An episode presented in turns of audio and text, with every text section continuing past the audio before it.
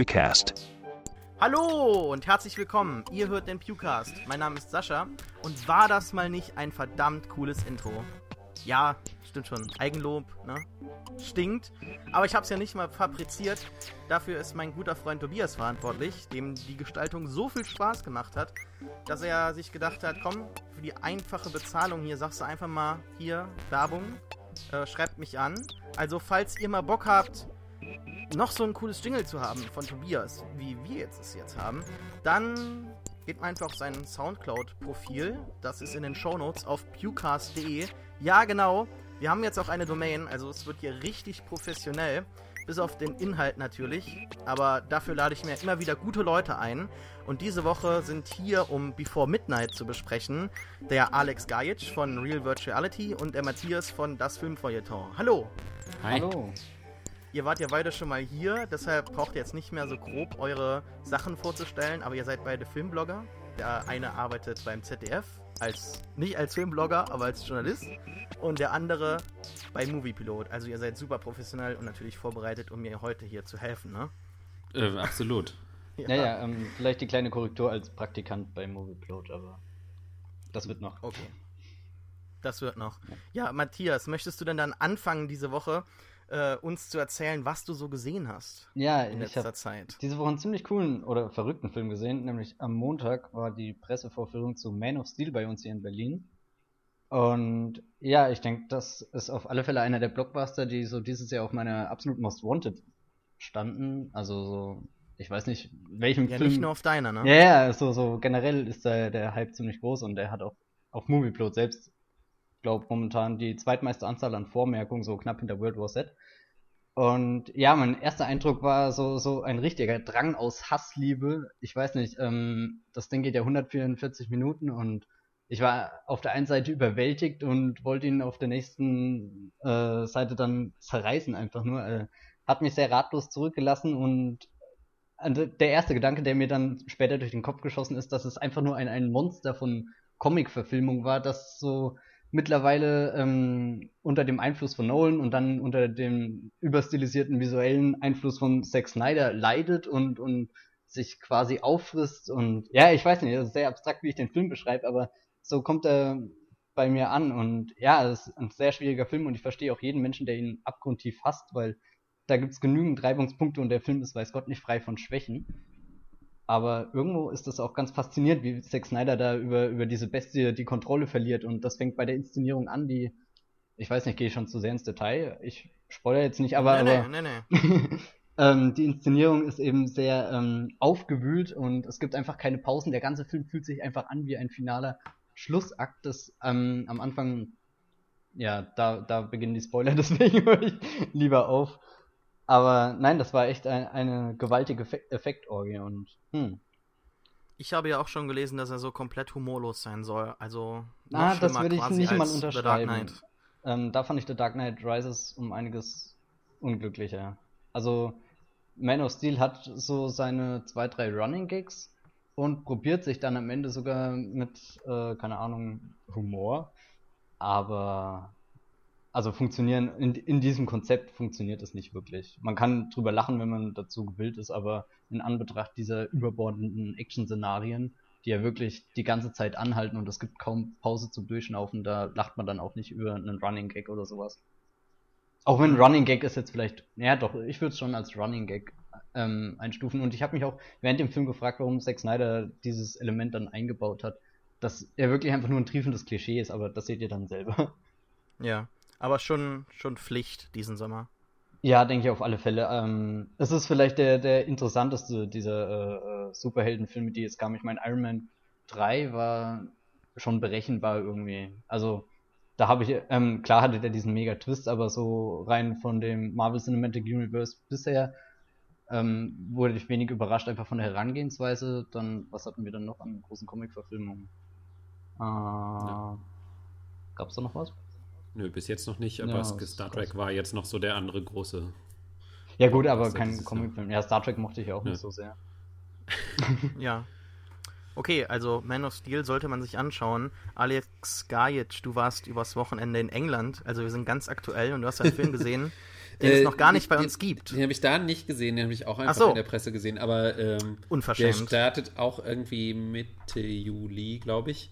Äh, der heißt, äh, ist aber auch in den USA, glaube ich, sogar schon angelaufen oder sowas. Der heißt Now You See Me, deutscher Untertitel Die Unfassbaren. Ein, äh, ja, naja, es gibt halt kein gutes deutsches Äquivalent für Now You See Me, Now You Don't, glaube ich. Die Zauberer oder so. Ja, also es ist ähm, eine ganz, es ist ein großes Ensemblestück ähm, in den Hauptrollen. Äh, oh Gott, kriegst du alle zusammen? Mark Ruffalo, ähm, Jesse Eisenberg, Jesse Eisenberg, Isla genau, Fisher, Melanie Morgan Laurent, Freeman. genau. Michael Caine ja auch irgendwo, oder? Michael Caine, genau. Also quasi das Duo aus äh, Dark Knight auch wieder vereint, äh, Michael Caine, Morgan Freeman. Und es geht darum, dass es also so eine Zauberertruppe gibt, die, äh, die so gut sind, dass sie quasi während ihrer Show äh, Bank, eine Bank ausrauben und, äh, und andere Geschichten machen. Also so ein bisschen so ein Heist-Movie mit eben diesem Zauberer-Element, das man vielleicht so aus äh, irgendwie Prestige oder so kennt. Ähm, und das Ganze macht zwar irgendwie Spaß, hauptsächlich wegen der Schauspieler, hat aber so einen ganz, ganz, ganz üblen Twist am Schluss. Äh, deswegen, ich vergleiche es eigentlich immer am liebsten. Es möchte gerne Oceans 11 sein, aber es ist eigentlich eher so wie Oceans 12. Und äh, das geht halt bis so zum Soundtrack runter, dass es sich echt bemüht, da irgendwie so diese, diese, diese Art von Stimmung aufzubauen. Und äh, die Schauspieler sind alle irgendwie ganz in Ordnung, allen voran äh, ähm, Mark Ruffalo, den man, finde ich, eigentlich immer irgendwie ganz gut sehen kann. Aber ähm, so die, letzte, die letzten zehn Minuten, Viertelstunde verbringt man echt nur damit, sich stöhnend die Hände vors Gesicht zu schlagen, weil es einfach so, so absurd ist. Ähm, ich will gar nicht viel verraten, also gar nichts mehr verraten eigentlich, warum, aber ich bin, es ist eher so ein, es ist so ein Film, den man sich vielleicht irgendwann mal auf DVD holt, wenn nichts anderes Gutes äh, irgendwie mehr zu kriegen ist, weil er ist jetzt zumindest nicht langweilig, aber äh, ich war auch ein bisschen enttäuscht. Aber was soll man von Louis Leterrier auch noch großartig anderes erwarten? Das hört Vielleicht sich aber jetzt eher niederschmetternd an, oder? also, vorhin dachte ich noch, naja, ganz cooler Film, aber Ja, die, die Idee ist eigentlich total gut. Äh, ich finde eigentlich so dieses, dieses so Zauberer, die äh, ihre Illusioni äh, Illusionsfähigkeiten nutzen, um irgendwie ähm, Banken auszurauben, finde ich eigentlich eine total witzige Idee. Nur dummerweise geht es in dem Film nicht, eigentlich nicht darum, sondern um was anderes. Ah, okay. Und das ist halt dann so langweilig eigentlich. Naja. Naja. Wie gesagt, die Darsteller retten es, weil, weil sie eigentlich alle ganz gut sind. Ja. Ähm, jetzt waren wir ganz aktuell. Jetzt muss ich gestehen, dass ich erst heute The Fast, äh, Fast and Furious 6 gesehen habe. Äh, relativ spät. Ich ging auch heute Mittag ins Kino, also es war niemand da, bis auf einen einzigen Mann, der gerade ein Foto machen äh, äh, war am, vom, vom, leeren Kinosaal. Und ich kam halt rein und da war ich, glaube ich, im Bild. Das fand ich irgendwie lustig. Ja, aber ich habe mich dann halt alleine in diesen Kinosaal ges gesetzt und den Film gesehen und äh, hab den auch irgendwo genossen, aber dann wiederum, ich weiß nicht, ganz, ich kann nie so komplett mein Gehirn abschalten und solange der Film irgendwo einen in der Action behält, ist er ganz in Ordnung. Da ist man irgendwo dabei, das findet man gut. Also so diese Szene, die man schon im Trailer gesehen hat, auf der Autobahn mit dem Panzer, das ist wirklich atemberaubend und gut gemacht. Aber dann gibt es auch die Szene mit dem Flugzeug, also gegen Ende des Films, sah- man ja auch schon im Trailer. Das ist ja kein wirklicher Spoiler jetzt. Ähm, ich sage ja auch nicht wirklich, was passiert. Aber ja, das ist schon, ähm, da denkt man sich manchmal schon so, ja, ne, äh, da, das stimmt jetzt nicht, das kann so jetzt nicht sein und das ist jetzt ziemlich dumm, weil mich das komplett aus dem Film rausnimmt. Aber ansonsten ist der Film natürlich schon so ein, so ein Monster von, von, äh, von, von Plot-Techniken, äh, Techniken, weil es natürlich so diese ganzen Filme zuvor gibt und die werden auch alle beachtet und die werden alle irgendwo mit da hinein verwoben und es ist super interessant und super toll und es gibt auch eine Szene nach den Credits, die wieder komplett einem, wenn man so ein bisschen äh, die Filme mitverfolgt hat, so das, das Gehirn sprengt. Und vor allem auch die Entstehungsgeschichte dieses sechsten Teils ja auch. Das ist ja so voll Meta eigentlich sogar. Wie, wieso das? Ja, ich müsste jetzt spoilern, um das zu erzählen. Ja gut, dann lassen ja, wir dann das. lassen wir das. Äh, aber ja, an, an, an sich äh, ist, das, ist das ein ganz guter Actionfilm. Eigentlich, äh, also ich meine, wenn man mal zurückdenkt, so vor zehn Jahren hätte auch niemand gedacht, dass es sechs Filme gibt davon. Geschweige denn, dass im Prinzip der fünfte und der sechste Teil äh, die die besten Teile der, der, der Serie werden. Und ähm, das ist schon irgendwie beachtlich und ich verneige da mich vor äh, hier Justin Lin, der seit dem dritten Teil Regie eingeführt und das ist schon ziemlich beachtlich.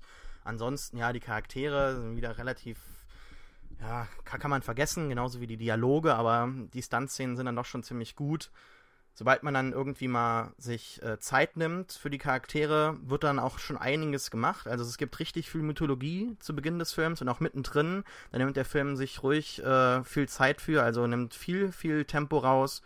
Und natürlich könnte er dann dadurch dann ein bisschen kürzer sein, aber das tut er halt nicht, weil der Film einfach sich und seine, so sein Franchise einfach liebt und, und, und predigt und das hat irgendwo so einen gewissen Charme und da kann ich einfach über diese kleinen Plotlöcher, nein gut, so klein sind die wiederum nicht, aber da kann ich dann doch äh, gut äh, drüber hinwegsehen.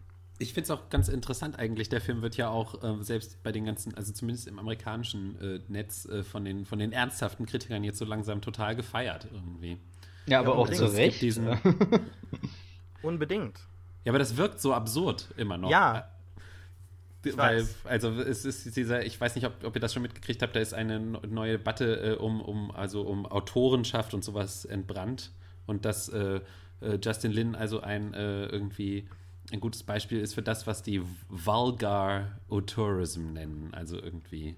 Mhm. Im Grunde, dass, dass, dass es eigentlich so ein bisschen jetzt so ist wie damals, als die Cahiers du Cinema, also diesen Begriff eingeführt haben und dann plötzlich so Leute wie äh, Hitchcock und so irgendwie geadelt haben als, als Filmautoren, obwohl sie halt ähm, so Mainstream-Filme gemacht haben im Grunde, dass das mhm. jetzt eben so, dass Justin Lin da quasi so ein modernes Beispiel mhm. für ist. Bin ich ja mal gespannt, ob sich das hält.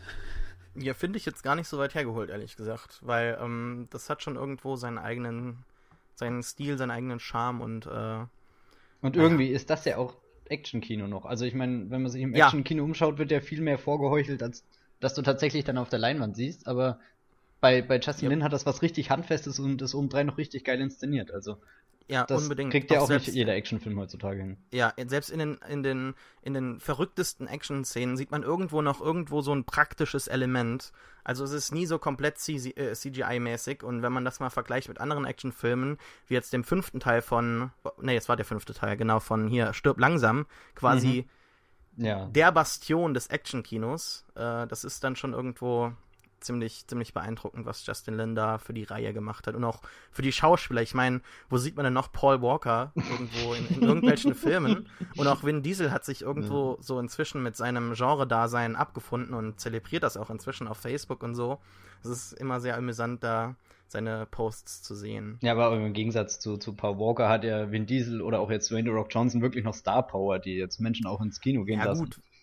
Ich finde ich find eigentlich, bei The Rock gebe ich dir noch recht, aber Vin Diesel hat sich eigentlich schon irgendwie so damit abgefunden, dass er, dass, dass man ihm in Hollywood quasi sagt, ja, du kannst Auto fahren und irgendwo und, und in der Riddick und, auf und Triple X. Ja, Triple X, ja gut, das ist ein Film, den hat er vor zehn Jahren gemacht. Naja, aber eventuell, der dann, dritte äh, Teil scheint ja jetzt gar nicht mehr so unwahrscheinlich, wenn Riddick auch noch ein cooles Comeback wird und. Ja, also ich denke schon. Ich meine, also er hat quasi drei, äh, drei Franchises und das kann er dann machen, aber seine sonstigen Versuche waren ja eigentlich immer fehlgeschlagen. Außerhalb von diesen Genrefilmen. Aber ja, müssen wir jetzt nicht ewig drüber reden. Äh, lass uns doch eine ganz besondere News diese Woche besprechen, oder sollte ich eher besser sagen, ein Gerücht. Denn es gibt die ersten Story-Elemente und, und Plotpoints von dem angeb also angeblichen äh, Plotpoints vom neuen J.J. Abrams-Film. Das hört sich auch komisch ja, an. Ja, das hört sich sehr seltsam Meint man irgendwo noch Star Trek, aber inzwischen ist das eigentlich Star Wars die siebte Episode, die bald mhm. rauskommt, also bald. Für mich als Star Wars-Fan ist das quasi schon bald, denn ich bin das Warten gewohnt. Äh, für euch ist es eher 2015. Aber nun gibt es halt die ersten äh, Anzeichen dafür, dass man sich dort doch wahrscheinlich ein wenig am Expanded Universe orientieren wird. Das sind genau die Sachen, die alle quasi das Universum abdecken außerhalb von den Filmen, also in Comics, in Büchern, in äh, Hörspielen oder sonstigen Sachen. Und dort soll man halt sich jetzt doch stark orientiert haben, obwohl es eigentlich mal hieß, dass man das eigentlich nicht tut. Und hier der Drehbuchautor von einem der Spin-offs und halt von ähm, Return of the Jedi und The Empire Strikes Back Lawrence Kasdan hat halt auch gesagt, dass man da das Expanded Universe überhaupt nicht beachten wird, was mir halt als Fan äh, äh, dieses halt, äh, das hat mir dann doch schon irgendwo das Herz gebrochen. Aber nun soll man sich halt doch da orientieren. Es soll um die Solo-Kids gehen, also quasi Jaina Solo und Jason Solo, die in den äh, Büchern Zwillinge sind, die Leia und Han bekommen und halt auch beide machtsensitiv sind und dann von Luke äh, im Jedi-Orden, also im neuen Jedi-Orden, trainiert werden. Was jetzt einfach mal ganz abgesehen davon, äh, dass ihr vielleicht die Bücher gelesen habt oder Ahnung habt, was, was haltet ihr denn davon? So von dem Ansatz generell. Alex, hast du da irgendeine Meinung? Also ich habe sie, ich habe die Bücher nicht gelesen. Ähm, ich habe mir stattdessen heute ist es angekommen, äh, mal den ersten Band von dieser Thrawn Trilogy äh, ähm, geordert, die ja angeblich so quasi so die Episode 7 bis 9 vorher war, mhm. als bevor es jetzt die neuen Pläne gab. Also ich, ich finde das prinzipiell gut. Ich finde es gut, dass man sowas, wenn sowas schon mal geschrieben wurde, dass man das nicht völlig ignoriert. Ähm, Andererseits ist es natürlich dann auch blöd, wenn du dann so sowas hast, wie dass du eigentlich schon weißt, was passieren wird. Das ist natürlich auch so ein bisschen doof. Ähm, aber prinzipiell finde ich es halt auf jeden Fall, also ich habe mir die ganze Zeit halt überlegt schon, was soll in diesen drei Episoden passieren und wenn man halt wirklich bei diesem Episodenkonzept bleibt und einfach wirklich die Saga fortsetzen will, so wie sie bisher äh, erzählt wurde, dann finde ich, muss man halt schon darauf achten, dass man jetzt nicht was völlig anderes erzählt, sondern dass man ungefähr in diesem gleichen Zeitfenster bleibt und zumindest auch mit den Charakteren irgendwie arbeitet, die es halt gibt. Also, dass man vielleicht schon eine neue Generation aufmacht und so, aber halt die Bezüge halt deutlich da sind. Ich glaube, das, dieses Expanded Universe reicht ja irgendwie tausende von Jahren in die Vergangenheit und in die Zukunft. Und äh, wenn man da jetzt einfach sonst wo angesetzt hätte, glaube ich, wäre das ein bisschen merkwürdig gewesen. Insofern, also ist zwar nur noch ein Gerücht, aber ähm, an sich finde ich es gut. Klingt vielversprechend. Ja, liest sich eigentlich wie Fanfiction, ne? wenn man sich das mal so überlegt. Aber naja, äh, Matthias, hast du irgendwas dazu zu sagen? Ja, ähm, ich habe mir natürlich schon ganz viele Gedanken gemacht und weiß immer noch nicht, wie ich ähm, Episode 7 aufnehmen, verkraften, überleben soll. Ähm, zum Expanded Universe muss ich ehrlich gesagt auch gestehen, dass ich da nur ganz wenige Bücher kenne. Ich glaube, einer davon war Planet der Verräter, der irgendwann so zwischen Episode 1 und 2 oder so spielt. Und der war ganz grauenhaft. Also das hat mir dann auch so den Spaß an, an dieser ganzen zusätzlichen Star Wars-Materie mhm. genommen. Ich habe dann mhm. lieber äh, mit den Lego-Spielsachen gespielt. Ähm, nein, aber ich weiß nicht. Also das, was bisher an, an Story geleakt ist, in Anführungsstrichen, davon bin ich überhaupt nicht begeistert. Also ich weiß nicht, das hört sich ähm, sehr beängstigend an und, und irgendwie steckt mir da zu viel Vetternwirtschaft drin. Also ich, ich will nicht, dass ähm, Abrams ähm, mit Star Wars das gleiche macht, wie er mit Star Trek gemacht hat, aber ähm, so, Das macht er, glaube ich, auch nicht. Ja, nee. hm, weil, ja, keine Ahnung. Schwer zu sagen. Er hat ja neulich erst gemeint, dass er ähm, sich nicht äh, vor Star Wars niederknien wird und, und ähm, die bestehenden, äh, den bestehenden Mikrokosmos da ähm, heiligen wird oder so. Also ich denke schon, dass er das irgendwie aufbricht und, und für eine neue junge Generation wie Star Trek dann auch zugänglich macht. Also das ist schon eine Befürchtung und ich weiß nicht, ob dieser ähm, Jason Jan Janina oder wie heißt sie? Jaina. Jaina, ähm, ich weiß nicht, ob diese Handlung. Nee, also mir gefällt das aber, einfach. Aber nicht. muss Star Wars überhaupt zugänglicher gemacht werden? Hat er nicht eher das mit Star Trek gemacht, was dieses Franchise gebraucht hat. Also er hat doch quasi mit seinem ersten Star Trek-Film einen Star Wars-Film gemacht. Es gibt auch diese Vergleichvideos im Internet, die alle darlegen im Prinzip, wie, wie nah sich diese beiden äh, Filme stehen. Also ich weiß ja, aber, nicht. aber er hat es ähm, zum oberflächlichen Weltraummärchen dann gemacht. Ich meine, Star Wars, äh, oder zumindest die alte Trilogie in ihren Grundzügen ist ja auch extrem naiv, aber, aber da war einfach noch Magie mit dabei. Und diese Magie fehlt ja in jedem J.J. Abrams-Film also nicht mal Super 8, der ja rein als, als Hommage gedacht ist, hm. beherbergt. Diesen, diesen Funken, der irgendwann überspringt und du fühlst dich wirklich in die 80er Jahre dieses Spielbergs Adventure Science-Fiction-Kinos zurückversetzt. Das ist bei J.J. Ähm, Abrams immer letzten Endes auch durch sowas Banales wie die Lensflares wirst du da einfach rausgeworfen und, und kannst da nicht eintauchen. Ich weiß nicht. Da gebe ich dir recht. Insbesondere die, die Schlussszene in Super 8, wo er im Prinzip komplett äh, E.T kopiert. Ja. Also es ist. Und es halt einfach nicht funktioniert. Es, mhm. funktioniert einfach nicht. Die Musik ist da, die Bilder sind da, aber es funktioniert nicht aufgrund des, äh, ja, äh, auf, aufgrund der Story-Elemente, die vorher kamen. Mhm. Aber ja. Ähm, ja, du hast recht, es gibt sehr, sehr viel Schund im Expanded Universe. Also da gibt es auch ganz viele Comics, die komplett überhaupt gar keinen Sinn machen, sich teilweise widersprechen und auch wirklich nicht lesenswert sind. Aber wenn es eine Story gibt, die es äh, äh, zu lesen gilt in dem Expanded Universe, dann ist es die New Jedi Order. Die spielt so 25 Jahre nach den Filmen wo halt eben die Kinder relativ äh, dann schon ein bisschen größer sind, so Anfang 20 und Jedi sind und dann kommt halt eine extragalaktische Spezies äh, in unsere quasi, in unser, in unsere Star Wars Galaxie und, und fängt da halt an, einfach alles kaputt zu machen. Das ist wirklich sehr gut, kann ich empfehlen. Und halt noch die Thrawn-Trilogie, äh, Trilogie, die äh, halt äh, quasi diese alten äh, Episoden äh, äh, darstellt. So. Also wenn es mal irgendwo in den 80ern Episode 7 bis 9 gegeben hätte, dann hätten sie wahrscheinlich so ausgesehen wie da. Aber ja. Möchte dazu noch irgendjemand was sagen oder können wir es abschließen? Ich habe ganz viel Angst. Du hast Angst vor, vor, dem, vor, vor, vor dem, was vor all, ja, ja, vor allem, was passieren könnte. Ja, nein, ich bin da wirklich sehr nervös. Aber wie siehst du dann, wie, wie siehst du, ich, ich finde das gar nicht so schlimm. Viel schlimmer sehe ich eigentlich diese Spin-Offs, die sich halt bisher so auf so, äh, also den Gerüchten zufolge, auf solche banalen Sachen wie die Origin-Story von Yoda konzentrieren oder ein, ein Boba Fett-Film soll kommen, die Geschichte des Han Solo und so. Das ist halt. Das sind alles. finde ich viel, viel schlimmer. Ja, als, aber, als das, was Abrams anrichten könnte. Ich, ähm, diese Spin-offs sind ja von Anfang an, also, oder immer mal wieder gibt es ja darüber Gerüchte und, und es ist ein faszinierender Gedanke und ich selbst liebe ja alles, was mit Franchise zu tun hat. Das ist einfach interessant zu beobachten, wie sich sowas entwickelt, auch jetzt äh, mit den Marvel-Superheldenfilmen und so weiter. Und aber ich will das nicht ähm, an, an Star Wars sehen einfach. Also dazu hat das Universum schon so viel zu bieten, als dass ich da jetzt wirklich im Abstand von einem Jahr jedes Mal ins Kino rennen will. Selbst wenn ich es wahrscheinlich machen würde. Hm. Mal schauen, hm. man hat sich schon an so vieles gewöhnt. ja. Das stimmt. Das stimmt.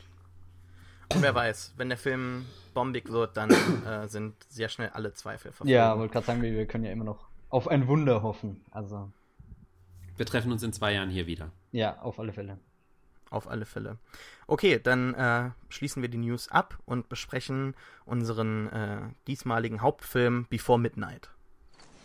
Hey, kann ich dich etwas fragen? Klar. Wenn wir uns heute zum ersten Mal in einem Zug treffen würden, fändest du mich dann attraktiv? Die eigentliche Frage ist doch, wenn ich dich bitten würde, mit mir aus dem Zug auszusteigen. Ja? Würdest du mit mir aussteigen?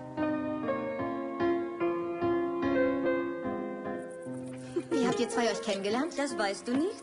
Dann lies mal Jessys Bücher. Würden Sie es auch signieren? Ich? Sie sind die echte Madeleine, stimmt's? Wow. Er hat eine blühende Fantasie. Ich habe noch nie einen echten Schriftsteller getroffen. Wieso fühle ich mich so unglaublich hingezogen zu dieser Frau?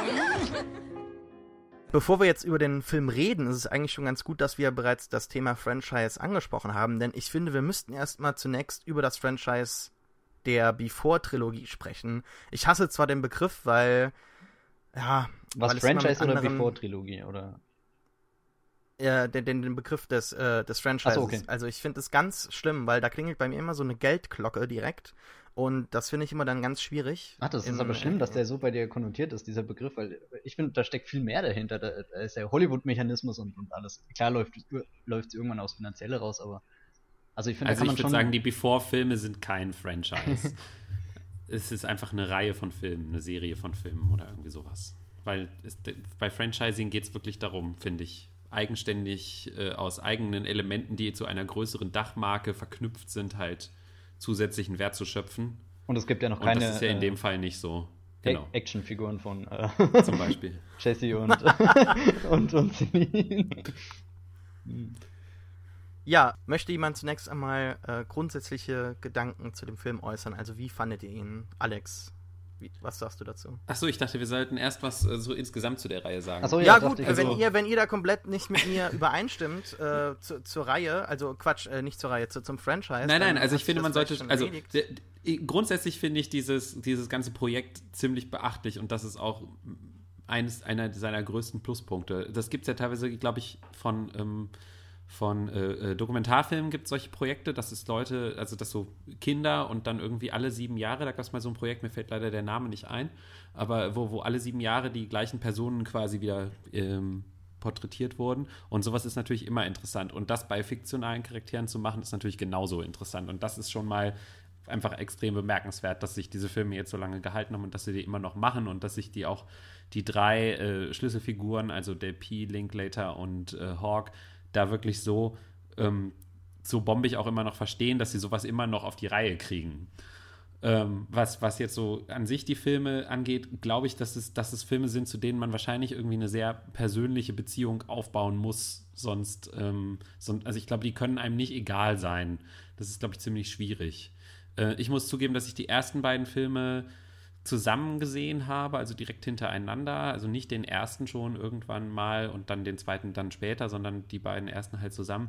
Und die, ich habe die in einer blö bisschen blöden Zeit, glaube ich, gesehen, wo ich gerade selber einfach so ein bisschen emotional so von Liebe gerade nicht ganz so überzeugt war.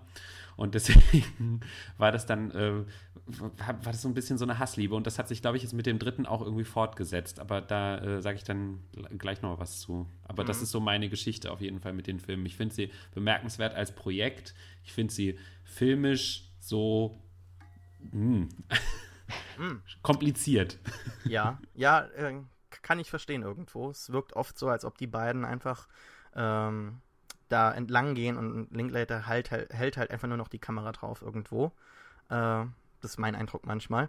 Aber ja, schön, dass du ganz kurz was da, dieses, dieses äh, dieses Projekt erwähnt hast, indirekt quasi das Linklater und äh, Ethan Hawke eigentlich schon verfolgen seit über acht Jahren oder zehn Jahren, wo sie im Prinzip auch einen, einen Film machen, quasi ganz viele kleine Kurzfilme mit einem Jungen, den sie halt komplett äh, natürlich aufwachsen lassen und dann halt eben alle paar Jahre mal kommen, einen Kurzfilm drehen und am Ende soll das ein ganzer, soll das einen ganzen äh, Film ergeben, der dann Boyhood oder Growing Up heißt oder so, ist man dann sich noch nicht so ganz sicher. Auf jeden Fall halt Ethan Hawke letztens in seinem AMA auf Reddit darüber gesprochen und hat halt gesagt, dass sie da noch zwei kleine Segmente filmen müssen, dann kann der Film wahrscheinlich in zwei Jahren rauskommen. Also da sieht man wieder, Linklater ist an sich eigentlich ein sehr wandlungsfähiger Regisseur, der äh, eigentlich all over the map ist manchmal. Also sein letztjähriger Film Bernie war ja auch irgendwie so komplett äh, etwas, das man von ihm nicht erwartet hätte. Und ansonsten probiert er jetzt auch immer wieder ja, neue Sachen. Also ich finde, er ist so quasi manchmal für mich so der Danny Boyle des Independent-Kinos. Aber ähm, ja, da können wir gleich noch drüber reden. Ansonsten, Matthias, wie ist denn deine Verbindung zu der Filmreihe? Ja, die, die existiert eigentlich noch gar nicht so lang. Ich glaube, vor zwei Jahren habe ich das erste Mal Before Sunrise und gleich im Anschluss auch Before Sunset gesehen. Also ähm, ich hatte da keine äh, Wartezeit dazwischen und ähm, das war, glaube ich, eher nicht so gut, weil dadurch konnte sich nicht setzen lassen und ich kam gleich von diesem Verlieben in dieses Wiedertreffen und ähm, das hat dann natürlich sämtliche Gefühle durcheinandergewirbelt. Ähm, und dann später habe ich mir die Filme nur mal in größeren Abständen angesehen. Ja, aber ich hätte sie jetzt gerne auch nochmal vom dritten Teil gesehen, einfach wie sie wirken. Das wäre schon interessant gewesen, aber ja, ich mag die Filme auf alle Fälle sehr gern habe jetzt mit dem dritten auch den Teil gefunden, den ich mir oder der mich am ehesten ähm, ähm, mitgerissen hat, also weil er so ehrlich war und und ähm, viele sagen ja, er ist am erwachsensten, also das, er ist der erwachsenste Teil der der Before irgendwas Reihe und das macht mir gleichzeitig auch Angst, dass dass er ein Film ist, ähm, dessen Zielgruppe ich vielleicht gar nicht bin und und trotzdem so viel da ähm, drin entdecken kann und ja. Das ist total interessant, dass du das gerade sagst, weil ähm, das geht mir nämlich ähnlich. Also die Charaktere sind ziemlich genau zehn Jahre älter als ich mhm. irgendwie. Und, ähm, wie, wie alt sind das, sie denn genau? Gibt's da eine also ich glaube, sie sind 41 oder so in ah, Filmen. Okay. Ich bin gerade 30 geworden dieses Jahr. Und das Schräge ist aber halt einfach, dass ich überlege, ach so, wir sollten vielleicht eins vorausschicken, man kann nicht über den Film reden, ohne ihn zu spoilern, oder? Sascha? Na, ja. äh, äh, nein. Also ab sofort, nicht. wer den Film noch nicht gesehen hat. Ich finde auch, äh, falls jetzt bis jetzt jemand zugehört hat, äh, aus irgendwelchen Gründen, bitte auch keine Trailer angucken oder so. Also ich, die, der, der Trailer muss einfach gewisse Plotpoints preisgeben, um halt überhaupt was zeigen zu können. Und äh, insbesondere der deutsche Trailer zeigt unglaublich viel. Also abschalten, ins Kino gehen und dann wiederkommen. Genau. Also jedenfalls der Punkt ist, also ich könnte theoretisch halt wenn ich 41 bin, halt also auch noch problemlos äh, neunjährige Zwillinge haben, zum Beispiel. Und das ist dann natürlich so ein bisschen schräg, wenn ich dann immer so das Gefühl habe, ich, man, man, man sieht so sein potenzielles Leben irgendwie in zehn Jahren. Äh, also zumindest was die groben Themen angeht, natürlich nicht, was die konkrete Situation angeht. Und das ist, äh, das ist das, ja, das berührt einen auf so eine merkwürdige Art und Weise, glaube ich. Hm. Also den Kindergedanken hatte ich jetzt zwar noch nicht, aber, aber ansonsten spricht der Film ja auch viele äh, Themen an, die rein theoretisch ja früher auch einfach passieren können oder oder ja, ich, äh, schwer zu beschreiben, aber letzten Endes ähm, ähm, dreht sich ja ähm, das Ereignis, was in dem Film passiert, nicht um, um die 40 jetzt rum. Also ich glaube, das sind genauso Probleme, die auch irgendwann ein 30-Jähriger oder 20-Jährige. Das stimmt haben. schon, aber man muss schon, finde ich, also auf jeden Fall mindestens mal so zehn Jahre oder was in einer Beziehung gesteckt haben. Okay, um, Darum um ja überhaupt an diesen Punkt zu kommen und. und Ja, Mhm. ja. ja. Und, und, und die Kinder, also ich meine, die Kinder sind ja schon eins der Hauptthemen des Films eigentlich auch. Damit geht es ja los und darum dreht sich ja auch. Und äh, das ist ja letzten viel. Endes dann auch der Bruch oder wie man es sagen will. Also das, wo Jesse dann am Ende auf dem Sofa liegt und. Aber ich glaube, der, der Gedanke ist schon zu weit. Sascha, erzähl doch du lieber erstmal. Ja, ich scheine hier anscheinend die Ausnahme zu sein, denn ich habe den Film relativ früh gesehen, 2004. ich dachte schon, du sagst Ähm. 95. Ach so, nein, um Gottes Willen, da war ich, da, da wäre ich ja viel zu jung gewesen. Da habe ich ja nicht mal gewusst, was Liebe ist. Äh, also solche Liebe, nicht natürlich die Liebe meiner Mutter, die mir ganz wichtig war wahrscheinlich in dem Alter. Ähm, aber ja, nee, ich habe den 2004 gesehen, weil ich wusste damals, dass da so ein neuer Film rauskommt. Da habe ich gedacht, ah, der sieht cool aus, so Liebe und so. Da war ich gerade so in dem Alter. Da dachte ich, da gucke ich mir doch mal den ersten Film an und bin auch äh, dann komplett dem verfallen. Finde den ganz großartig. Hab dann den zweiten tatsächlich im Kino gesehen, als äh, einer der ganz wenigen. Und hab dann mich auch jetzt äh, unglaublich gefreut auf den neuen. Ich habe, glaube ich, ganz viele Blogposter drüber geschrieben, selbst wenn es nur die, die kleinste News war, dass jetzt wahrscheinlich gedreht wird oder dass es die Möglichkeit besteht, dass der Film doch existieren könnte noch und so weiter und so fort. Also ich bin da ganz großer Fan von der Reihe und ich finde auch, dass es unmöglich ist, irgendwie, also wenn, wenn man mal irgendwann den einen Film oder den anderen gesehen hat, da irgendwie kein persönliches Verhältnis äh, dazu zu haben. Und äh, mein persönliches Verhältnis ist halt eben, dass ich komplett verliebt bin in die Filme. Und deshalb waren natürlich meine Erwartungen an den dritten Teil unglaublich hoch. Und Erwartungen sind ja immer so ein, so ein Ding, ne? Da hast du ja eben schon noch mit Man of Steel erzählt, so was man da so erwartet. Und ansonsten, ich habe jetzt ganz hohe, äh, Quatsch, also ich habe keine hohen Erwartungen, aber ich, meine Erwartungen sind sehr gemischt an World War Z, der jetzt auch bald rauskommt. Aber wie sagt Und- man denn und- jetzt sie oder Set? Das kann mir immer noch keiner beantworten. In Amerika sagt man sie Ja. und in Großbritannien sagt man Z. Und Okay. in Kanada auch. Ah ja. Okay, wurscht. Da, da kommen die Anglisten raus. Ähm, ja, aber ich habe hier bei äh, Letterboxd äh, ein, eine ganz tolle Review gelesen und da sagt einer davon, dass äh, äh, äh, Erwartungen an sich so sind wie, wie so ein Regenbogen. Also er ist wunderschön und äh, man will immer mehr und dann fährt man dem Regenbogen entgegen in der Hoffnung, dass man irgendwo das Ende sieht, wo äh, die große Kiste voll, äh, voll äh, Gold ist. Und Before Midnight ist halt einer dieser wenigen Filme, bei dem man das Ende findet und da ist tatsächlich dann die Goldkiste. Und das würde ich eigentlich einfach genauso unterschreiben. Aber ja, ähm, ich bin jetzt schon ganz viel am Loben. Alex, fang doch mal an mit deinen Eindrücken und vielleicht auch, was du nicht so toll fandst.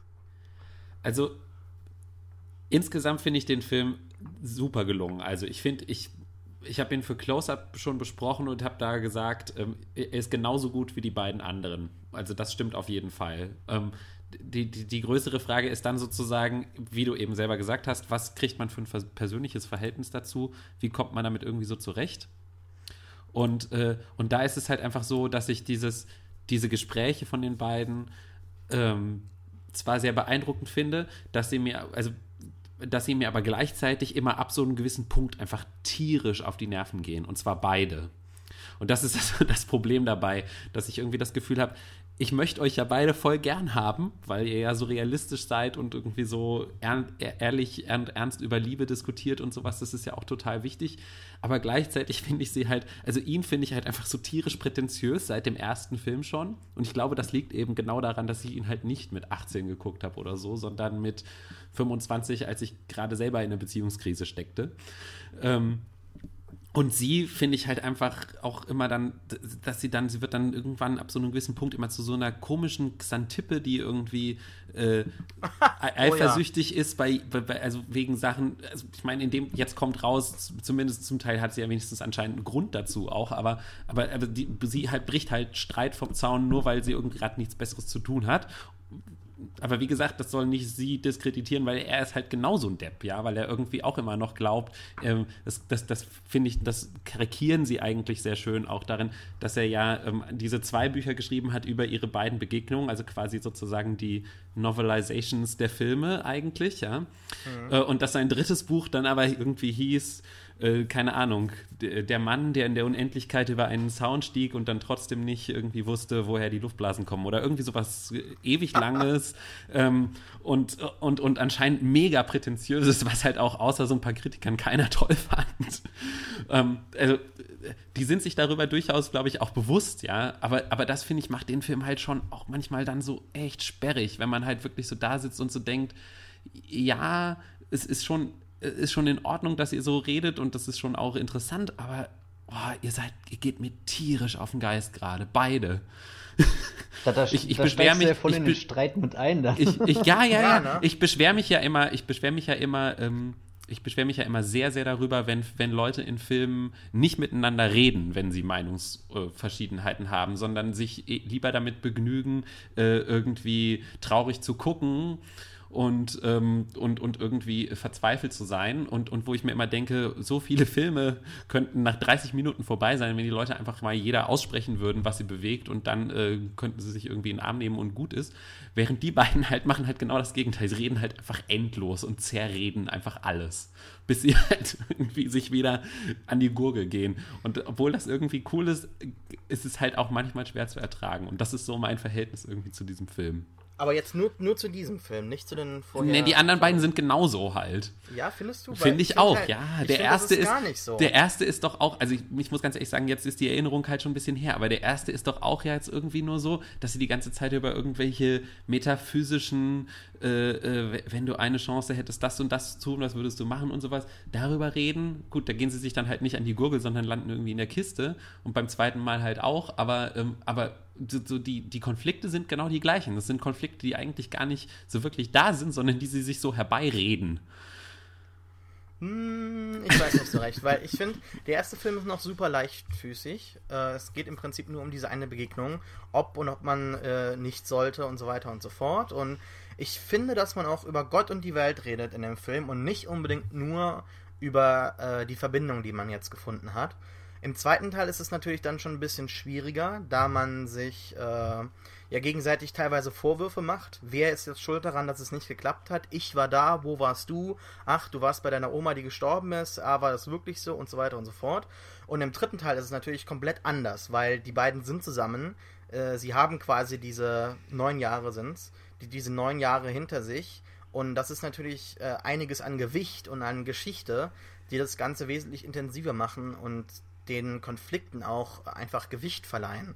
Zuvor waren das eher so, so äh, ach ja, man sieht sich wieder und, und ähm, äh, äh, ja, man, man, man findet dann irgendwo Konflikte äh, auf, auf anderen äh, Themengebieten und tragt dann dort die, äh, die, die, ja, die Probleme aus, die man hat. Aber hier geht es halt wirklich nur um Familie wieder und, und nur um die Beziehung und deshalb wirkt es manchmal so ein bisschen schwerfällig, finde ich. Und um das halt durchzustehen, muss man einfach diese beiden Charaktere lieben, fast schon. Und, und mit ihnen fühlen und halt hoffen, quasi, dass es doch irgendwo funktioniert. Finde ich. Aber muss jetzt nicht jeder so sehen. Matthias? Ja, ähm, ähm ich bin gerade voll abgedriftet, denke die ganze Zeit über den Film nach. Ähm, was ich auf alle Fälle finde, dass sich dieser dritte Teil, also es selten einen Film gesehen, der, der alles zu, äh, vorhergegangene derartig stark reflektiert. Also ähm, alles, was bisher geschehen ist, ähm, kulminiert ja dann irgendwann in, in diesem ewigen Gespräch, was mit dem Spaziergang beginnt und dann in dem ähm, im, im Hotelzimmer äh, ja schon schon ähm, ähm, also aus den Fugen gerät. Also da sind ja einige Emotionen am Werk und ähm, ich verliere gerade irgendwie meinen Faden. Gib mir mal ein Stichwort. äh, zur Dinner-Szene, da, da gibt es ja auch ganz viele äh, äh, Reflexionsmöglichkeiten für die beiden. Ne? Also man sieht da im Prinzip das junge Paar, da sehen sie sich irgendwie so ein bisschen selbst. So diese äh, Leichtfüßigkeit ist dann auch da. Ach ja, äh, eine Beziehung hält ja eh nicht und wir kennen uns jetzt. Bei uns geht es momentan. Äh, mal gucken, wie lang es läuft. Dann hat man dieses andere Paar, das irgendwie ein paar Jahre jünger ist oder älter ist, ich kann es nicht genau einschätzen, wahrscheinlich irgendwo gleich alt, nur dass die Schauspieler sich nicht ganz so gut gehalten haben. Äh, da sieht man irgendwie so eine andere Beziehung, da sieht man, wie es auch laufen könnte. Und da ist es irgendwie mehr so ein bisschen so, so, so traditioneller. Und dann hat man diese zwei älteren Personen, also den einen äh, Professor da von der Universität. Und dann hat er da eine Freundin eingeladen. Ich weiß jetzt nicht mehr genau, wie deren Verhältnis war. Aber da sagt ja, er redet ja auch über seine Frau so ein bisschen. Und die andere spricht dann darüber, also sie hat ihren Mann verloren, sie ist Witwe und spricht halt darüber, woran sie sich erinnert und ähm, was sie dann so langsam vergisst. Ne, das, das fand ich mit äh, einer der besten Szenen im Film, als sie da so darüber spricht, dass sie im Prinzip die äh, diese kleinen Sachen vergisst, glaube ich, wenn ich mich nicht mehr. äh, Also ich weiß nicht mehr, ob ich mich jetzt recht erinnere, aber ich glaube, man, man sagt ja eigentlich immer, dass man so diese großen Sachen vergisst, aber so diese kleinen banalen Sachen, die bleiben einem hängen. Mhm. Und sie hat irgendwo, glaube ich, genau das Gegenteil gesagt, aber ich weiß es nicht mehr so genau. Bis dahin hat es mir auch noch ziemlich gut gefallen. Also für mich ist es dann halt irgendwann auf diesen Spaziergang dann so gekippt Ja. sozusagen. Ja. Ja, vorher, vorher bereitet dich der Film ja auch irgendwo darauf vor, mit dieser kleinen äh, Buchdiskussion. Da ist ja so ein kleiner Meta, äh, also so ein Kom Kommentar auf einer Metaebene irgendwie so. Ja, da, da hatte ähm, ich auch das Gefühl, dass das äh, Linklater selber ähm, da das einzige Mal im Film überhaupt einen Kommentar von sich loslässt. So. Wie, wie Ja, als kommentiert er seinen, ja. seinen eigenen Film oder, oder das eigene Werk, was er jetzt über die Jahrzehnte geschaffen hat. Ja, hat, hat Alex ja schon eben angesprochen. Ja, also es ist. Das, also das, das war relativ offen. Da wird ja fast schon die äh, vierte Wand irgendwo zerbrochen quasi. Also, naja. Naja. Wo, ähm, Haben wir, haben wir schon alles gesagt irgendwie? Nee, ähm, äh, nein, äh, äh, ähm, darf ich gerade noch mal was zu, zu dieser ähm, ähm, Ja, sicher. Abendmahlszene sage ich schon. Gott, jetzt ist jetzt äh, deutlich zu viel hinein. Das ist es ja auf keinen Fall. Ähm, ja, kurz darauf wird hier jemand gekreuzigt quasi. Also das ist ja jetzt nicht so. Wobei, so möchte ich das jetzt nicht deuten. Da, da wird das Ganze sehr quer. Äh, nee. Ja, ne? Ja. War jetzt nur. Wa- Nee, aber interessant finde ich da den Aufbruch, wo, äh, oder, oder Ausbruch aus den, den bisherigen etablierten äh, Elementen in dieser ähm, Reihe, dass eigentlich immer nur zwei Personen im Bild sind, die reden, reden, reden. Und, und da ist es jetzt zum allerersten Mal so, dass ein richtig großes Gespräch mit, mit vielen Menschen, die ganz unterschiedliche Ansichten haben, stattfindet. Und das, das ähm, erweitert ja einfach das, das Themenspektrum, das Before Midnight ansprechen kann. Und das fand ich schon einen ähm, sehr starken Schritt und, und dass sich ähm, Linklater dann sowas auch traut oder, oder also da ähm, nicht nur auf die bewährten Sachen setzt, sondern einfach ähm, sein, sein jetzt sage ich Franchise, sein Franchise erweitert. Also seine Filmreihe einfach ähm, größer macht und, und dadurch auch interessanter gestaltet. So, kleine Bemerkung. Ja. Ja. Alex, wolltest du eben was sagen oder habe ich das Ähm, falsch interpretiert? Äh, Nee, nee, also als du sagtest, wie war es das jetzt schon alles, dann wollte ich, wollte ich nur sagen, dass man halt auf jeden Fall noch darüber reden muss, dass der Film halt einfach exzellent inszeniert und gespielt ist. Also da, da kommt halt, egal ob man jetzt mit, mit dem Thema irgendwie zurechtkommt oder sich dann irgendwann vielleicht so ein bisschen. Also ich finde es halt, ähm, es ist so ein bisschen wie bei, wie, wie bei total guten Freunden, ja. Also die, ähm, an, an, also dadurch, dass man die Figuren ja so lange schon kennt, jetzt quasi, also eigentlich irgendwie seit fast 30 Jahren kennt, Hm. äh, auch wenn man zwischendurch immer Lücken hatte, aber ne, immerhin. 30? Naja, 27, zweimal, dreimal neun? Nee, Aber, aber wir Nee. nicht. Seit, nee, seit stimmt. 1995. seit, oh gut, okay, seit 20 Ja, Jahren. ist egal. Egal. Äh, ist es schon, finde ich, so ein bisschen so, wie als wären, als wären die halt mit einem befreundet sozusagen. Und ich finde, das ist ja dann schon auch manchmal ein bisschen so, ähm, wie, äh, wie, wie halt im Freundeskreis. Ja, im Freundeskreis hat man ja auch manchmal so Pärchen, die irgendwie äh, entweder ganz schon ganz lange zusammen sind oder halt so on again, off again oder sowas halt. Und ähm, und da ist das dann ja auch manchmal so, ja. Man kann die wirklich total gern haben, aber trotzdem können sie einen halt manchmal tierisch nerven. Weil sie immer die gleichen Ges Diskussionen führen, zum Beispiel und sowas.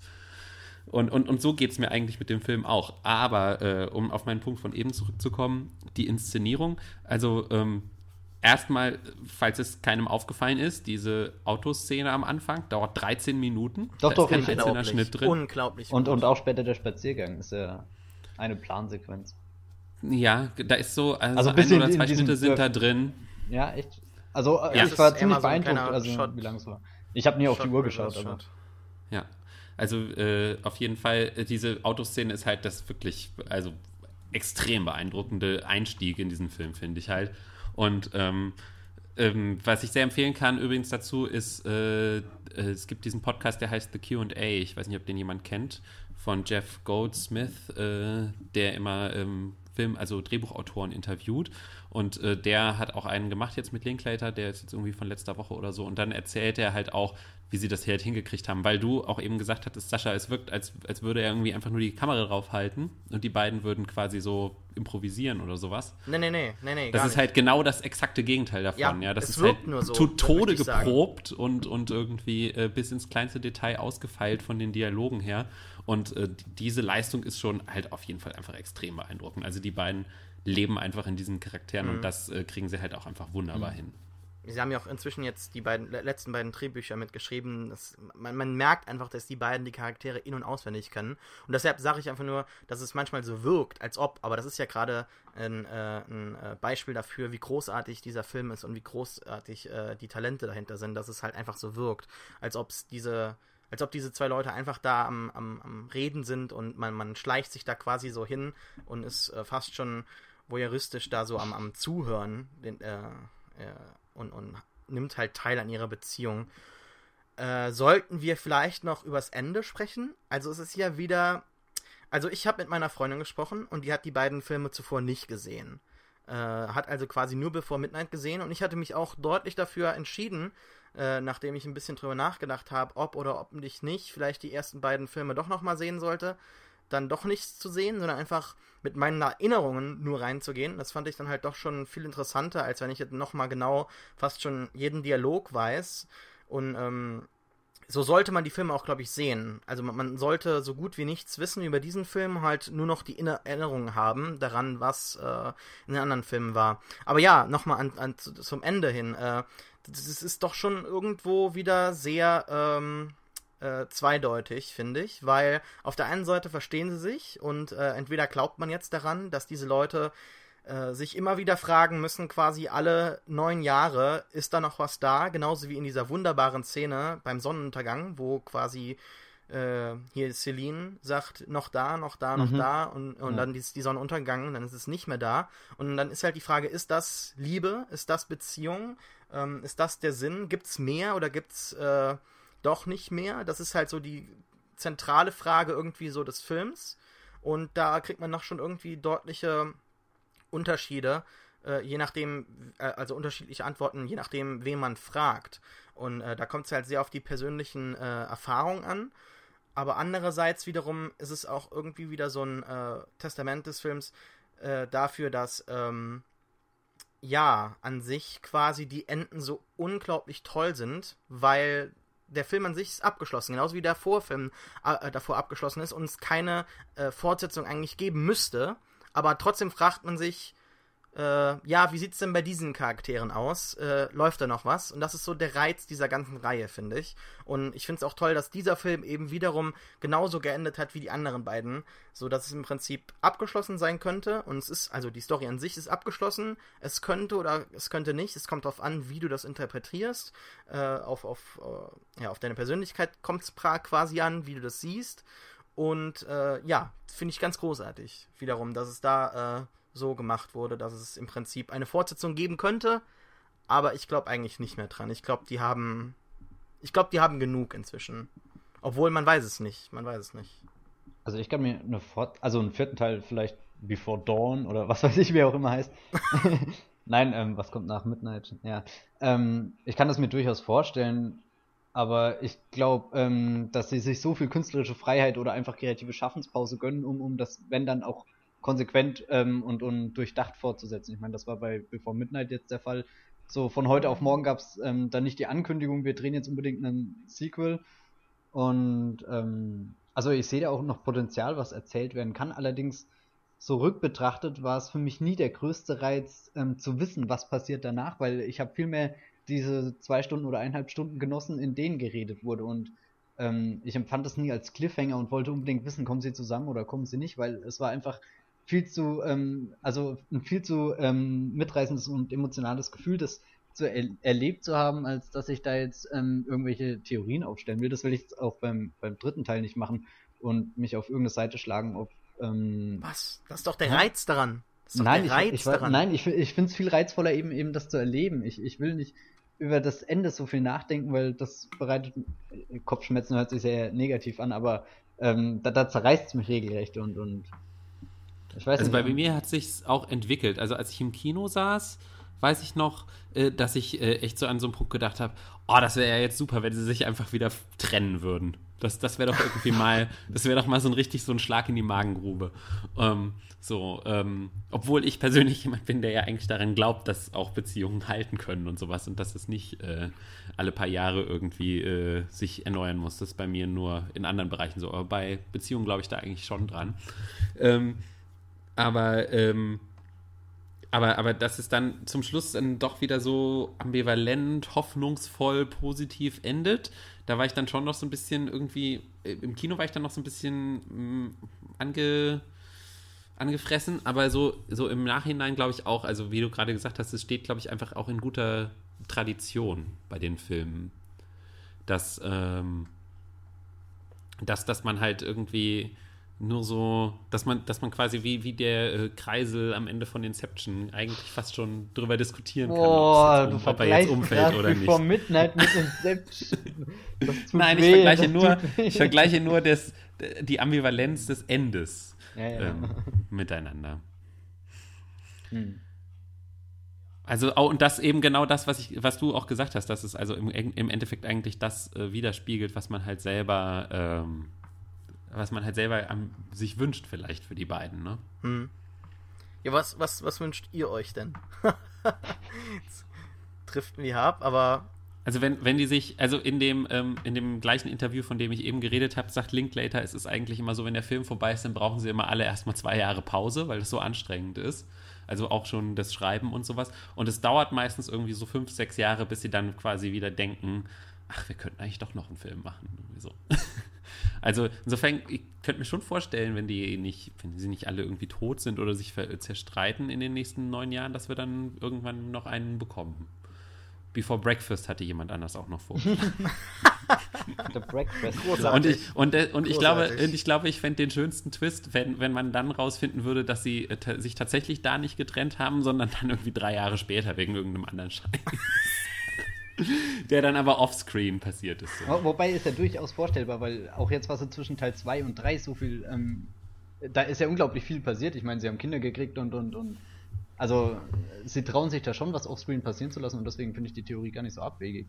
Dass, Ja, es wird ja auch einmal, ja, da muss ich kurz einspringen, äh, sorry, aber es wird ja auch einmal ganz kurz erwähnt, dass sie äh, Streit mit der Mutter hatte, ne? Also das wird ja Mhm. auch nicht irgendwie gezeigt oder weiter thematisiert, also es wird nur so als Ballast äh, angehängt im Dialog und ähm, ja, ganz kurz, das war's. vielleicht stirbt Genau. ja auch ähm, eins der beiden Kinder oder so zwischendrin und. und Oh, jetzt machst du aber ein Fass auf hier. Ja, ich, ich, ich versuche einfach noch, noch mehr ähm, Themen zu finden, über die ähm, geredet werden kann. Und ja neun Jahre später könnten theoretisch die Kinder dann irgendwie äh, im College sein, dann Stimmt, wären sie genau. wieder alleine. Irgendwie. Genau, und, und, und, und was natürlich ja auch überhaupt nicht zum Beispiel geklärt wurde in dem Film, ist halt, ob er sich jetzt wirklich ähm, um seinen Sohn also kümmern geht oder nicht. ja, Zum Beispiel. Also ich das könnte mir sind das- alles so auf jeden Fall noch so offene Fragen. Und ich glaube, es kommt, wird wahrscheinlich irgendwie auch sehr stark davon abhängen, was äh, Linklater, der P und Hawk in den nächsten neun Jahren erleben. Weil, Mhm. also ich meine auch hier jetzt, die, dass die beiden die Kinder haben, das ist ja auch irgendwie so ein bisschen so ähnlich wie bei denen im echten Leben, ja. Also ja. und, zwar und nicht miteinander, aber Das meint man, oder? Man wünscht sich das. Ich war nach dem Film jetzt. nee, nee, nee. Ich war, ich war nach dem Film mir direkt ins Internet gegangen, hab endlich mal geguckt, gab's da mal was? Hatten die mal was mal irgendwann miteinander? Weil die wirken so unglaublich. Also, wenn man das sieht und den Film äh, einfach, einfach, äh, einfach erlebt, dann, dann denkt man sich einfach, das kann doch nicht anders sein. Die müssen doch mal irgendwann mal was gehabt haben. Diese großartige Chemie zwischen den beiden, die muss doch irgendwann mal äh, zu was, äh, ja, geführt haben. Aber naja, das ist, äh, also das ist doch von Anfang an klar, ich habe das nie gegoogelt. ja, meinst du? N- Nein, das Ja. ist mein, mein naiver Glaube, aber ähm, Ach so. es ist schon bemerkenswert, wie, wie authentisch und, und echt das alles wirkt und, und vielleicht gerade deswegen auch so greifbar für uns ist. Also gibt kaum eine Lie Liebesgeschichte, die, die realistisch ist, so ein unschönes Wort, aber letzten Endes eher die einfach greifbar ist. Greifbar ist besser. Aber jetzt ähm, mein, äh, mein, mein großes Problem, das mit, dem, mit der Nervigkeit, das könnt ihr irgendwie, es geht euch beiden gar nicht so? Nee, überhaupt nicht. Also ich, ich, ich sitze da, da und, und bin einfach nur begeistert von, von jedem Ja. Dialog, weil äh, gleichzeitig überwältigt und, und dann so viele tolle Gedankengänge da drin stecken, äh, dass ich mich nicht damit aufhalten will, zu überlegen, ist das jetzt zickig, nervt mich das oder dreht er jetzt am Rad und, und so. Also nein, da, dazu finde Okay. ich das viel zu schade, was da an, an wertvollen Dingen passiert. Und, und, also da geht- bin ich geht viel mir zu eigentlich fasziniert genauso, ja. Geht mir genauso. Ich, ich bin auch ein bisschen schockiert, dass gut. dir das so nervig auch. So, so ja, ich weiß nicht. Naja. Tja, gut. Was, was ich, was ich, du hast eben noch den, den Sohn angesprochen, was ich so am Anfang des Films gar nicht so toll fand, war halt einfach diese Szene am Flughafen. Im, im Endeffekt hat sich als, als die wichtigste und mit quasi beste Szene des Films rausgestellt, weil sie halt so sich durch den ganzen Film, also sie hatte Nachwirkungen auf, der, auf den ganzen Film. Es ist halt so dieser Inciting, äh, Quatsch, also dieser Incident quasi am Anfang, ähm, der halt die Story irgendwie äh, in Bewegung bringt. Aber die fand ich so am Anfang unglaublich holprig. Ich weiß nicht, ob es an dem Schauspieler des, des Sohnes gelegen hat oder Ich glaube, es lag, einfach daran, dass es halt eine. Dass dass es so unangenehm war, Ja, ne? dass es eine unangenehme Szene es, auch es, für es ihn sollte war. so ja. sein, ja. Es sollte auch. so sein, ja. Aber ähm, ja, das war halt mein, mein, mein, äh, mein Anfangsgefühl, aber dann im Nachhinein hat sich halt als, als wichtigste Szene herausgestellt. Also das, das fand ich dann auch ganz gut gemacht. Obwohl, Das ist ja Wir sprechen uns nochmal wieder, wenn du deinen Sohn nach dem Griechenland-Urlaub zurück zu deiner Ex-Frau nach USA schickst. Dann wirst du sehen, dass das geht dir genauso.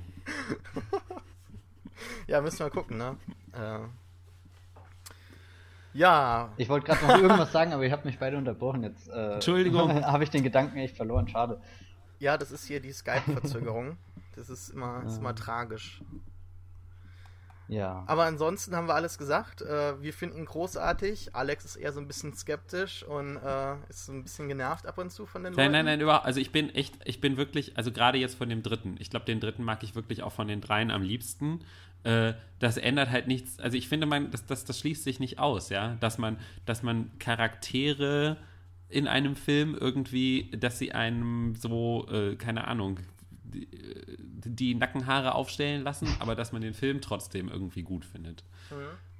Das äh, finde ich Ja, nee, an sich kein äh, Problem. Das, ist, das schließt sich nicht aus, auf keinen Fall. Ne? Wobei trotzdem bemerkenswert, gerade bei so einem Film, der ja hauptsächlich durch seine Figuren lebt. Also viel außenrum hast du ja nicht. Ich meine, gut, so, so Inszenierungsspielereien wie die langen Plansequenzen oder so, die kannst du bewundern, aber, aber wenn du mit den Charakteren ein Problem hast, also, hm. Ja, toll, jetzt machst du mir halt kaputt. Nein, tut mir leid, das wollte ich Fall. Ich, ich versuche mich nur gerade in dich hineinzuversetzen und, und zu überlegen, wie kann man Julie Delpy hassen. Das, ist, Das das, ist sowieso ein Skandal, wenn man das tut. Also das, äh, Echt? Also ich finde das ehrlich gesagt ganz schön einfach. Ja, Ich finde ihren? Charakter in äh, Two Days in Paris auch ganz schön Ja, wollte gerade sagen, aber was hältst du von Okay, Two Days okay, in das Paris ist, das und- ist wiederum was anderes, finde ich. Also da ist sie so, da ist sie so, glaube ich, genauso wie sie hier in dem Alltag wäre und halt nicht in, in Urlaub oder in romantischen Nächten in Wien oder auf irgendwelchen Reisen, auf denen sie dem Buchautor hinterher hechelt. So, also ich glaube, der Alltag sieht genauso aus wie in Two, Night, äh, Two Nights in Paris oder Two Nights in New York, noch schlimmer. Den Also ich Fandet ihr gesehen. so richtig schlimm? Also ich finde nicht schlimm, aber ich finde sie halt nervig, wobei das eher äh, an, an dem Kontext, also in, in Two Nights in, in, in New York fand ich es halt Mhm. noch schlimmer, weil da die, ich weiß nicht wieso oder warum, aber da haben mich die, die Verwandten noch mehr genervt. Habt, habt ihr Frag zufällig den äh, Familientreffen mit Hindernissen, hieß der, glaube ich, kam auch letztes Jahr bei uns im Kino. Wo, Nee. ähm, naja, und, und sie spielt eine ähnliche Rolle der aufgeschlossenen Mutter und, und auch großes Familientreffen, wie es schon der Titel sagt. Und da, da fand ich sie, ähm, also fand ich, ähm, ich will nicht nervig sagen, aber da ähm, dachte ich das erste Mal, dieser Film dreht sich nur noch so um, um ihr Ego. Das hatte ich bei ähm, äh, Two Days in Paris und Two Days in New York nicht unbedingt das Gefühl, aber Ansichtssache. Heißt er Two Days? Hä? Two Nights habe ich gesagt, ne? Achso, nee, ich glaube Two Two Days. Oder? Two Days in Paris. Ja. Ja. Ja. Naja. Okay. Haben wir's, haben wir's, äh, also wollen wir noch was sagen oder? Nein, war ich hoffe, dass das? sich andere Leute mit mir eventuell in den Kommentaren oder so solidarisieren, dass man Filme gut finden kann, auch wenn man die Hauptfiguren anstrengend findet. Ja, da widerspreche ich dir jetzt nicht. Wahrscheinlich ist das alles Matthias Schuld. Ja, gebt mir die Schuld, gebt mir die Schuld. Damit kann ich leben. okay, ähm, dann schließen wir die Besprechung des Hauptfilmes ab und kommen zu unserem One Cool Thing. Ähm, Matthias, du bist jetzt vor ganz äh, im Prinzip Minuten vor dem Beginn der Aufzeichnung hierher gekommen Ja. und auch, glaube ich, nach Hause gekommen erst und Ja, hattest ja, ich wahrscheinlich gar keine von- Zeit, dir etwas auszusuchen, ja. was äh, vollkommen in Ordnung ist. Aber Alex, du hast was, glaube ich, ne? Ja, ich habe was, äh, was anderes, als ich dir vorher gesagt habe. Ähm, Oh, Überraschung finde ich immer ganz großartig. Ich habe ähm, nämlich auch eine Überraschung. war ich ja tatsächlich, wie du erwähnt hast, am Wochenende äh, in England und ähm, habe da entdeckt, dass es ein Buch gibt, von dem ich gar nicht wusste, dass es das gibt. Und zwar heißt das Cre Creating Wonder. Und es ist ein Interviewband aus dieser Faber und Faber-Reihe, ähm, wo es ja schon so verschiedene äh, gibt. Die heißen normalerweise immer äh, so zum Beispiel irgendwie äh, von Trier on von Trier oder so. Also immer so der Regisseur über sich selbst. Und da gibt es jetzt auch einen Band äh, mit Danny Boyle.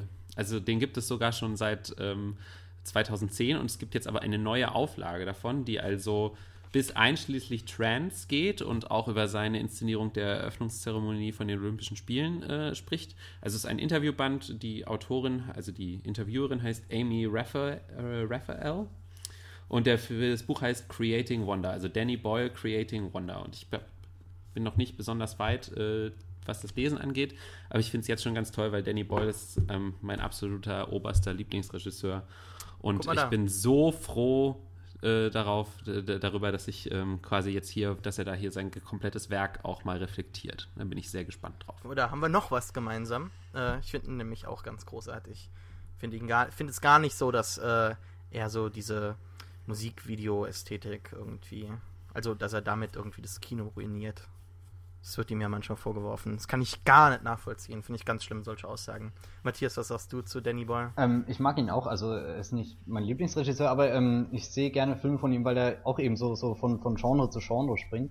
Und das gelingt ihm mal besser, mal weniger gut. Und, und ich habe gerade überlegt, was mein Lieblingsboil ist, aber hm, hm, hm. ganz schwer. Ne? Ich will nicht Transporting sagen, weil das wäre ja langweilig. Also meiner ist Sunshine. Ja, finde ich auch Trainspot interessant.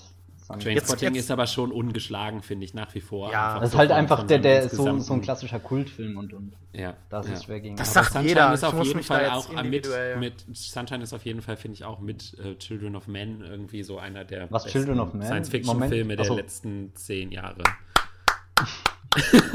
Ja, nein, pure? Zustimmung. Danke. Also was Danke. Children of Man angeht. Was, was hast du gesagt mit Children of Men? ähm, pure Zustimmung, was Children of Man angeht. Ach so, ja. Der Rest deiner Meinung zählt jetzt nicht.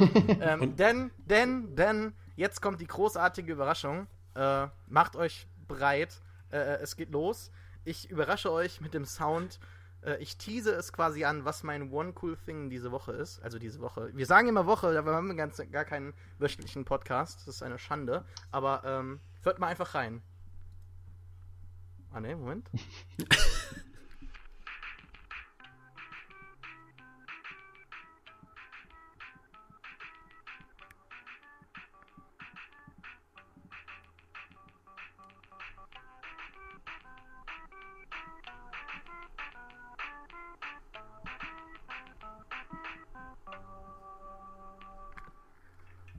ihr das erkannt? Was ist es? Bitte sagt was. Hast du Nein, keine Ahnung, was Cat? es ist? Nein. Das ist Keyboard Cat. Keyboard Cat, nicht Nein Cat. es gibt Keyboard Cat jetzt als? Plüschtier. Und das finde ich Okay. ganz großartig. Ich werde es mir unbedingt kaufen. Das macht mich so unglaublich glücklich. Es gibt nämlich jetzt von äh, ThinkGeek, die haben jetzt ein Plüschtier rausgebracht, das sich, äh, also es ist animatronisch, es spielt quasi auf diesem kleinen Plastik-Keyboard.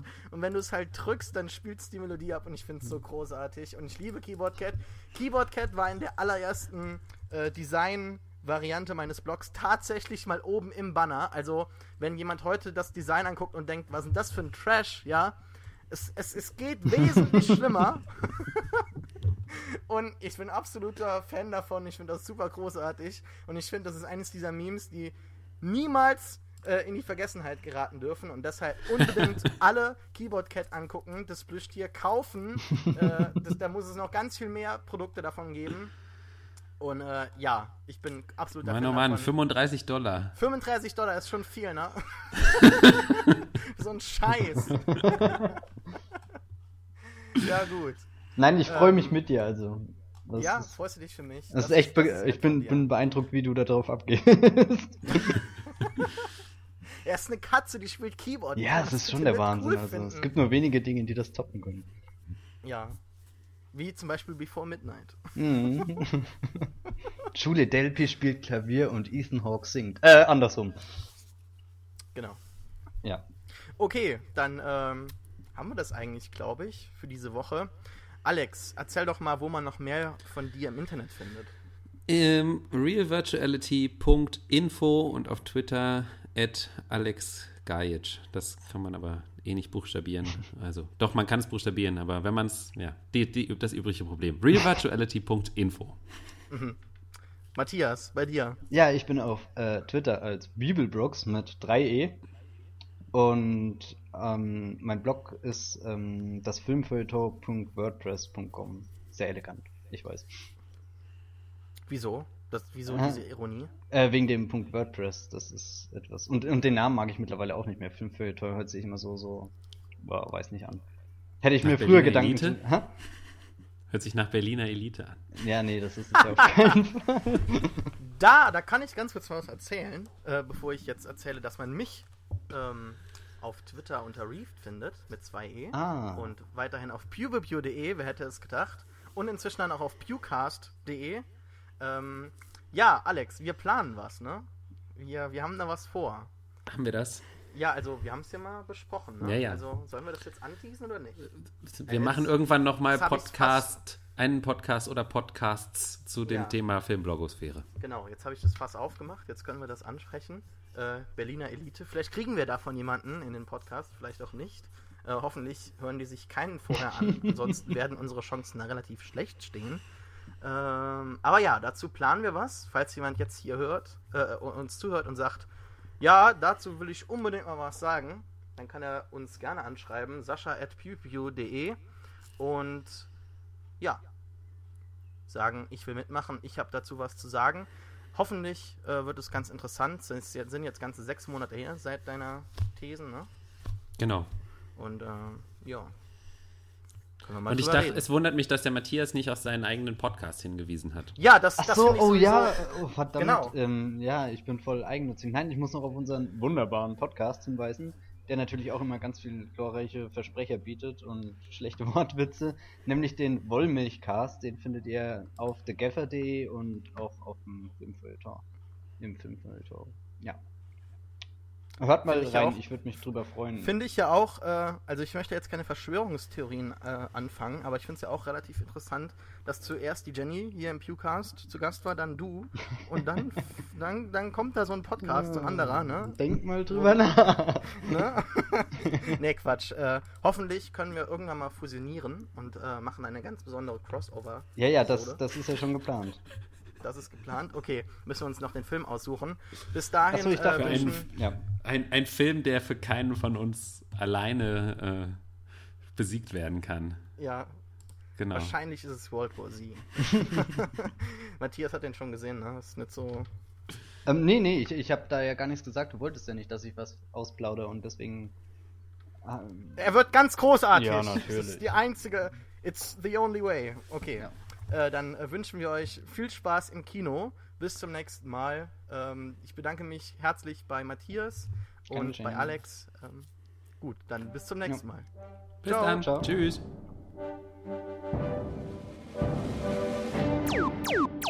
Pewcast.